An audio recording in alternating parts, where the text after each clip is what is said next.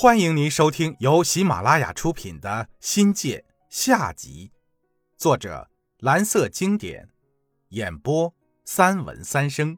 欢迎订阅。第二章心魔。我们盘下来的叫马飞饭店，位于乐群路中段，大概三十多平方，档口正对着菜市场。按行话说，码头不错，但不知为什么。生意就是搞不好，几经周转到了我们手上，房租却是一味的在涨。房东姓马，是回族人，所以就取名为马飞饭店。那时候有一种叫吗啡的新型毒品还没问世，早知道这该死的名字是毒品药，与恐怖和霉运有关，打死我们也不会接手的。当时。我们只觉得饭店的名字怪怪的，又说不出所以然。曾想过改名字，但手续太复杂而放弃了。没想到这个名字注定了饭店流产和夭折的命运，这也是后来几桩生意失败的开始。盘下来的店原本就是做餐馆用的，手续齐全，接手就可以开张了。关于饭店的档次问题。好像没有讨论过，基本定位在原来的格调上，主要满足来往过客的消费，算是低档规格，连装修也省了。几个月下来，不说顾不上家，连自己的工资也填了进去。于是夫人有意见了，埋怨是自然的。那时候岳父刚过世，虽然是公费医疗，但里里外外是花了不少钱的。可我在经济上帮不上一点忙，此时的生意完全处在惨淡经营的状态中，连工资都赔了进去。饭店生意看来是做不下去了，我们的创业激情开始退却，渐渐的觉得自己根本不是做生意的料。看着每况愈下的营业额，别提多心烦了。生意差，连服务员也留不住了。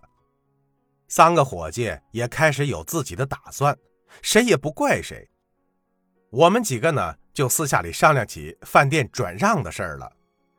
这个期间，各自要好的朋友不时的被邀请来店里热闹热闹，趁着饭店还没转出手，借着现有的资源，好好享受吃大锅饭的好处。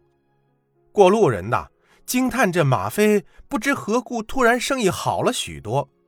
但明白人知道，我们是在穷开心，是病故前的回光返照罢了。这个时候，我试着学会了喝酒，喝酒不多，一喝就醉。慢慢的，经过几次交锋，酒量好了起来。周兄说：“没想到这人呐，喝酒这么厉害，深藏不露啊。”这呀，全托开饭店的福，开饭店。练出自己的酒量来了，确实是意外的收获。支撑了差不多半年，我们就把饭店转让给了别人。几十年过去了，如今马老板的马飞屋还在乐群菜市的街道上，但招牌早就改了。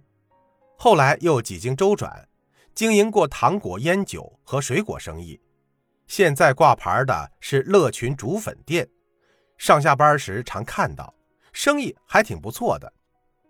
第一次生意以失败告终，大家心里都不服。而杨兄和刘兄的生意也遭到毁灭性的打击。我是公职人员，有一份固定的收入，养家糊口是没问题的。而杨兄和刘兄已成了个体户，总得想法子挣钱活下去。但生意哪是那么好找的？混迹的日子就是打牌、喝酒，熬到次年六月，杨的海南朋友，我们叫老大的人突然来贵，说海南开的赌场生意一直不好，想在桂林试试，问杨老弟有没有兴趣。杨兄弟找上门来问我的意见，我一听，惊讶的差点患上心脏病。别说合伙开厂子没钱，就是有钱也不能干这种折寿的事儿。杨兄听了我的劝告，绝不参与。但作为朋友，他还是想尽地主之谊，帮他们跑一跑，打听打听行情。九四年秋季，我的外国朋友邓肯先生从大洋洲探亲返贵，带回了一个对华扶贫或者说教育文化援助项目。他说，他不能白来桂林工作这一趟，他要为桂林做一件有意义的事儿，一个让桂林人称道的事儿。立项时，两人不约而同地想到了桂林孤儿院。于是啊，两人一有空。就骑着破单车，屁颠屁颠的往孤儿院跑。福利路又远又烂，来回一趟很是花时间。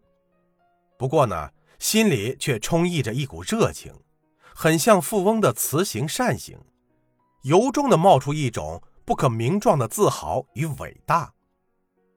实地考察得到了必须的资料后，余下的工作，诸如填表、申请、说明。核算的工作就由邓肯来完成了。那时候电脑是稀有物，邓肯得用手写来完成所有的数据。学院给他配的那台打字机帮了他的大忙，他呢很上心，工作的丝丝入扣，还一丝不苟。至于我，在当中只能是做些文字翻译的事儿了。听众朋友，本集已播讲完毕。感谢您的收听，精彩继续。